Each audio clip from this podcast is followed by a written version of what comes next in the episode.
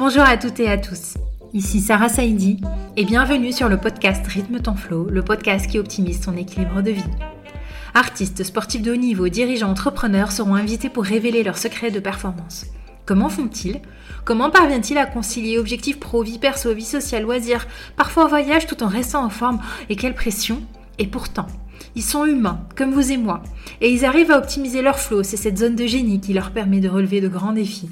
Bref, j'aborderai l'équilibre avec des équilibristes d'exception et j'accompagne moi-même les personnes ambitieuses à faire carrière sans s'oublier. Vous aurez ici plein de ressources pour optimiser votre productivité sans vous sacrifier. Je suis convaincue qu'il est possible d'associer équilibre et ambition.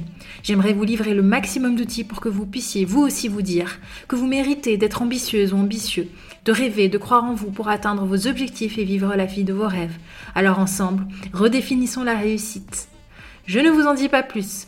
Ne manquez pas les nouveaux épisodes tous les mercredis pour apprendre vous aussi à rythmer votre flow. Et pour rester en contact, retrouvez-moi sur Instagram ou YouTube sur Rythme ton flow ou sur LinkedIn, Sarah Saidi. Je vous souhaite une très belle écoute. Abonnez-vous pour ne manquer aucun épisode. Et si vous aimez, notez-nous 5 étoiles.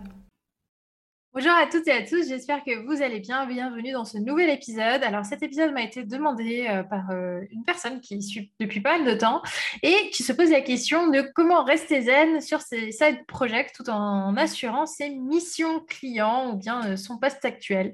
C'est vrai que la question des side projects, moi, m'intéresse beaucoup. donc moi-même, je m'étais développée en side project l'année dernière et euh, ça a été la meilleure décision de ma vie. Si c'était à refaire, j'aurais exactement utilisé le même schéma pour une entrée en douceur vers un lancement d'entreprise.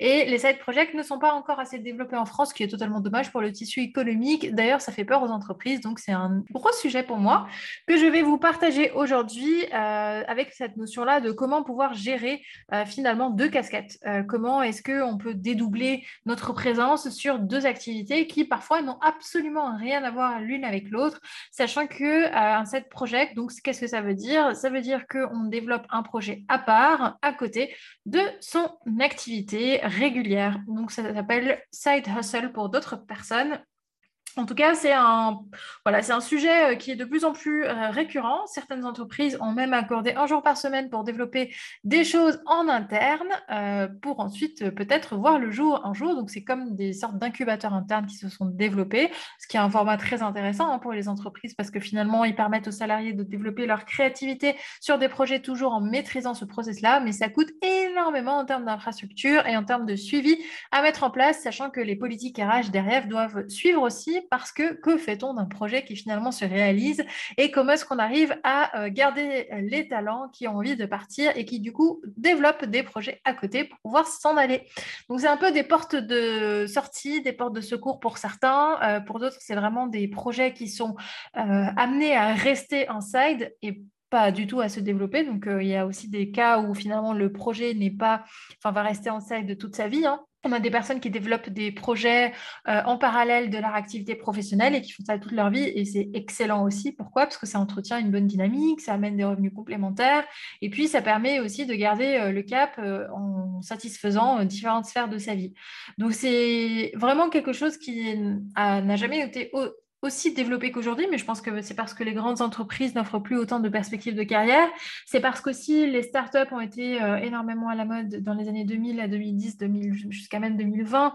Mais euh, quand on sait qu'en fait, finalement, elles font des levées de fonds pour cracher tout le cash sur les deux premières semaines et ensuite euh, pouvoir se remettre à faire finalement des optimisations. Et quand on connaît finalement la durée de vie d'une startup et la chance qu'elle devienne une licorne, c'est un peu dissuasif. Et donc, il y a un troisième modèle qui est en train de se développer, qui est un modèle alternatif qui est très intéressant, qui est de pouvoir combiner finalement des lancements de projets en plus du salariat. Ça permet de, bah, de créer moins d'insatisfaction. Donc, absolument oui pour les side projects. Euh, je pense que c'est un format qui est amené à se développer. C'est un format que j'encourage vraiment et euh, très profondément. C'est un format que moi-même j'ai utilisé pour me développer parce que j'avais toutes les craintes de la salariée euh, qui ne veut pas quitter finalement sa boîte. donc ça, je vais pouvoir finalement vous parler, je pense, de ce side project sur deux plans. Le premier, maintenant que vous savez un peu plus qu'est-ce que c'est, c'est comment est-ce qu'on le met en place, pourquoi est-ce qu'on le met en place et en deuxième partie, une fois qu'il est en place, comment on gère. Alors du coup, pour la première partie, comment on le met en place et pourquoi? Je vais démarrer quand même par le pourquoi. Euh, c'est que, en fait, euh, bah, des fois, le, monde du salariat ne répond pas forcément à nos ambitions, à nos évolutions de carrière, à nos souhaits de mobilité, à nos ouvertures euh, de poste et puis à notre développement de carrière, tout simplement. donc, on a envie d'accélérer les choses sur quelque chose qui pourra potentiellement être davantage ambitieux. Moi, ça a été mon cas.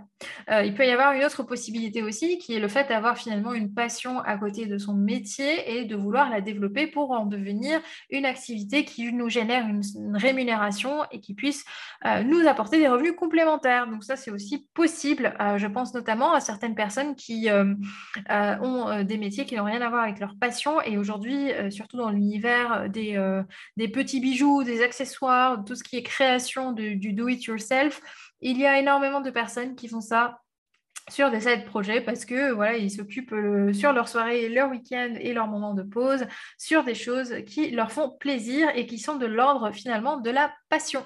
Donc les deux schémas euh, sont possibles. Euh, il est très intéressant aujourd'hui de finalement ouvrir une micro-entreprise, sachant que c'est possible en France. Alors moi, je, ne le savais même pas. J'étais tellement endoctrinée CDI dans ma tête qu'en fait, je pensais qu'à côté du CDI, on pouvait rien faire. Et bien si, en fait, il est possible d'être micro-entrepreneur en France. C'est d'ailleurs le cas de plein de personnes qui ont des CDI, mais qui à côté euh, ont d'autres jobs, pour des personnes qui font des brocantes, qui veulent être livreurs, etc.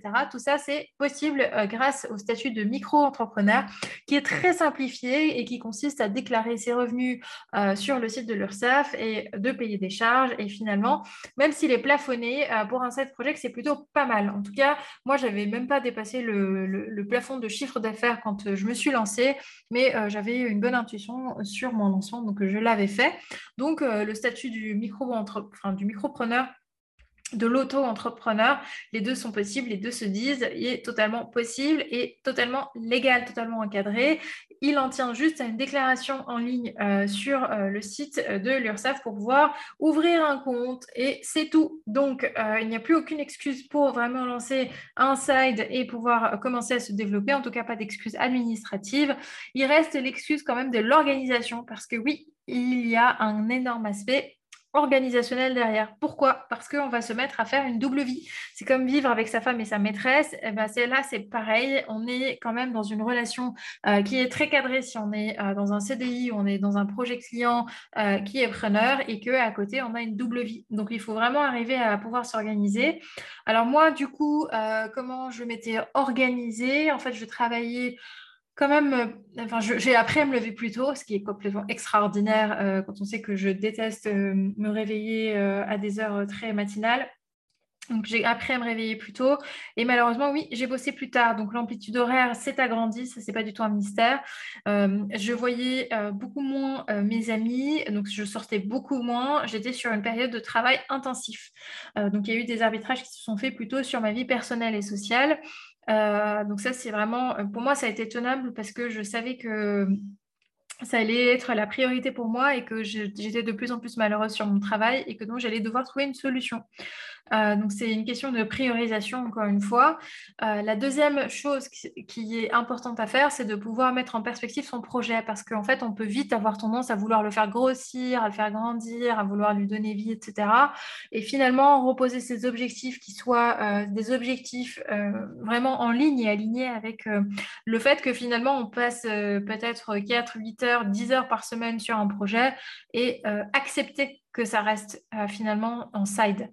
Parce que la plus grande frustration est de vite virer sur un projet euh, qu'on aime bien faire, parce qu'on a choisi de le développer, parce qu'on est en totale liberté de pouvoir le développer, et finalement de pouvoir, de vouloir y passer le maximum de temps, et donc de mettre en péril euh, finalement sa vie personnelle et sa performance sur son, sur son métier initial. Donc ça, c'est vraiment important. Repositionner bien les choses euh, dans l'organisation quotidienne, repositionner les priorités, euh, qu'est-ce que j'ai envie, euh, de quoi est-ce que, qu'est-ce qui est acceptable pour moi aujourd'hui par rapport à mon site projet, et surtout pas mettre en péril son CDI. C'est-à-dire que moi, le jour où je suis partie, c'est que j'étais convaincue que je devais partir parce que j'avais atteint la limite. Et d'ailleurs, sur mes dernières semaines, ça a été très compliqué parce que je, j'étais complètement, je n'arrivais plus à me concentrer dans les réunions. Ça a été assez atroce sur les dernières semaines de travail et donc je savais que c'était le bon signal pour moi de partir à exactement le bon moment. Euh, parce que si j'étais restée un peu plus, qu'est-ce qui se serait passé? Ben, J'aurais été moins efficace sur les deux. Et donc là, c'est vraiment le risque d'avoir une double casquette et de ne pas satisfaire les deux. Sachant qu'un side project est finalement fluctuant, c'est-à-dire qu'il est possible d'étudier la saisonnalité de son activité ou de pouvoir décider de cette saisonnalité-là. Si à certains moments on a envie d'aller moins vite, si à certains moments on a envie au contraire d'accélérer, sachant que euh, le salariat est lui aussi prévisible euh, en règle générale. Et si vous êtes sur un poste qui n'est pas du tout prévisible, bah, c'est du coup un paramètre qu'il va falloir intégrer dans l'organisation de ce site. Donc voilà un peu pour euh, le côté plus euh, organisationnel sur euh, le pourquoi et sur le comment du site projet. Et maintenant, j'en arrive vraiment à la deuxième partie qui est comment on gère en fait, même personnellement parlant, émotionnellement parlant, parce que c'est une disposition qui est créatrice de frustration. Désolée de reprendre encore l'exemple sur bah, la femme et la maîtresse, mais c'est vraiment l'exemple qui est le plus parlant, je pense. quand on passe du temps ni avec l'une ni avec l'autre et qu'en en fait on se prend des remarques des deux côtés, bah, c'est la situation.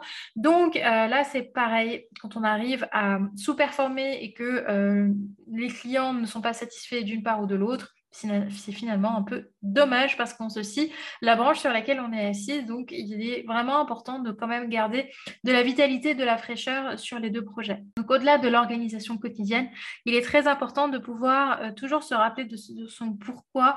C'est-à-dire que si votre activité aujourd'hui salariale n'a de vocation que la rémunération et uniquement la rémunération, effectivement, j'invite à se poser quelques questions quand même, de se dire est-ce que c'est tenable sur le long terme? Est-ce que c'est vraiment la vie dont j'ai envie? Et si finalement on trouve quand même de la satisfaction sur son salariat, mais finalement peut-être qu'il faudrait conserver ce salariat-là et quand même chercher à le développer, donc davantage déprioriser euh, le côté euh, side projet. Donc ça c'est vraiment euh, un pilier qui est enfin, qui tient d'une gestion plutôt personnelle et émotionnelle de la chose. Pareil, quand on a un échec d'un côté ou de l'autre, bah, finalement, ça peut impacter parce qu'on reste une personne unique et une même personne sur les deux plans, euh, peu importe ce que l'on fait. Donc, si on passe une mauvaise journée au travail, bah, derrière, effectivement, ça pourra avoir de l'impact euh, sur le side project, soit à la hausse parce qu'en fait, on va se mettre à travailler comme des turbines, euh, soit à la baisse parce que finalement, on va être démotivé en pensant qu'on est complètement nul. Donc, les deux se tiennent. Donc, la gestion émotionnelle de ces deux, elle est très importante et pour cela, rien de mieux que d'être en forme, donc de préserver son sommeil, de préserver toujours bah, effectivement sa qualité de vie, sa qualité, euh, voilà, l'alimentation. Moi, je suis très mal placée, encore une fois, je le dis souvent, pour pouvoir donner mon avis sur le sujet. Mais en tout cas, moi, travailler en tout cas sur un side project qui est euh, du domaine du bien-être, bah, ça a été finalement ma soupape de respiration. Ça m'a permis de tenir sur des rythmes intenses sur le long terme parce que j'aimais bien ce que je faisais et ce que je faisais me faisait du bien en retour. Et donc, j'ai pu maintenir ce cap.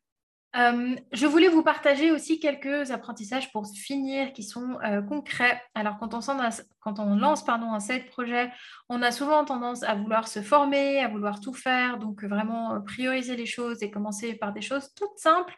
La deuxième chose très concrète, c'est Media First. On est toujours dans l'ère du digital et on est toujours à la recherche de visibilité quand on lance un projet. Il vaut mieux commencer à travailler les médias avant et ça, ça a été la meilleure décision que j'ai eu à prendre.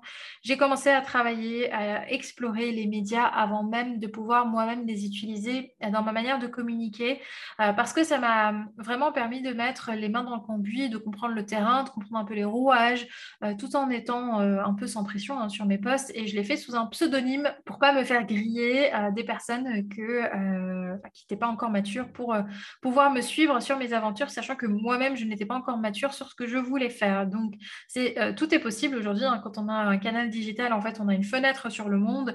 Donc, euh, commencer par développer un média, c'est quand même quelque chose qui est hyper puissant quand on veut développer un side project. C'est vraiment quelque chose qui est un avantage concurrentiel le jour où le side project voit le jour parce que vous aurez déjà une communauté. Donc, ça, c'est hyper intéressant à faire. Et puis enfin, et finalement, euh, toujours reprendre et renouer avec le plaisir le plaisir de faire un side project. Si déjà sur le side project on n'en a plus envie, c'est qu'il y a un problème quelque part. Si déjà sur le side project euh, on a très très très très envie, au contraire, bah, c'est qu'il y a un problème quelque part sur le salariat. Enfin bref, en tout cas, vraiment garder en ligne de mire que finalement, si on développe un side project, c'est d'abord quelque chose qui est axé sur le plaisir, qui est axé sur l'envie, quelque chose qui nous anime et qui vient rajouter de la motivation au quotidien et ne pas perdre cela de vue. Et quand ça se perd, bah, se poser les bonnes questions pour pouvoir réajuster. Donc voilà, concernant les side projects, encore une fois, un grand oui, j'adore ce format. J'espère que euh, du coup cet épisode a pu vous éclairer sur le pourquoi, sur le comment et sur les petites astuces pour pouvoir mieux le vivre. Et euh, je tiens à vous dire que euh, tout réside dans une bonne communication avec ses employeurs, ne jamais se mettre son employeur à dos, une bonne communication avec ses contributeurs, avec ses partenaires et un recentrage sur le plaisir pour pouvoir davantage vivre en sérénité et pas en mode catimini parce que quand on lance un set project, euh, surtout quand on est salarié, on a l'impression qu'on est en train finalement d'être moins loyal avec son employeur, de lui cacher des choses, mais non, on a totalement le droit, le tout est de pouvoir bien gérer la communication et euh, d'être correct dans sa manière d'évoluer sur son site project. Je pense vous avoir tout dit. Euh, donc euh, n'hésitez pas si vous avez la moindre question et euh, comme d'habitude, je suis joignable sur les réseaux sociaux et via tous les liens que je vous mets à votre disposition dans le descriptif de l'épisode. Et encore une fois, si vous avez aimé ce format, faites-le nous savoir avec un petit avis, ça nous fera plaisir à Manon qui monte les podcasts et moi-même qui les crée. Je vous souhaite une très très belle journée.